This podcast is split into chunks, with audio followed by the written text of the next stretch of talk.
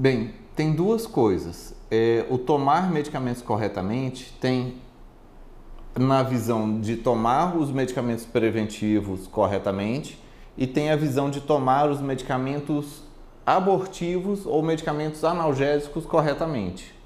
Se a pessoa toma medicamentos analgésicos corretamente e toma eles todos os dias, está errado.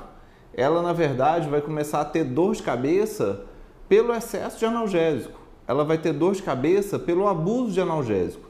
É como que se o corpo acostumasse com o remédio, tem um alívio momentâneo, mas logo depois volta a dor. Outra questão é quando a pessoa tem dor de cabeça, toma corretamente os medicamentos preventivos, medicamentos para prevenir de cortar a dor e ainda assim tem dor.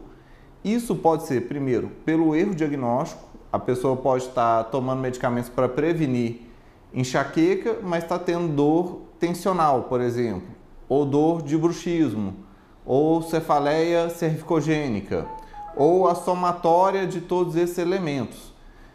E ou simplesmente o medicamento não está funcionando ou não está na dose correta. Se for assim, vale a pena revisar a terapêutica se está correta ou se ela está adequada e é, ajustar para o que deve ser o tratamento correto para a doença correta.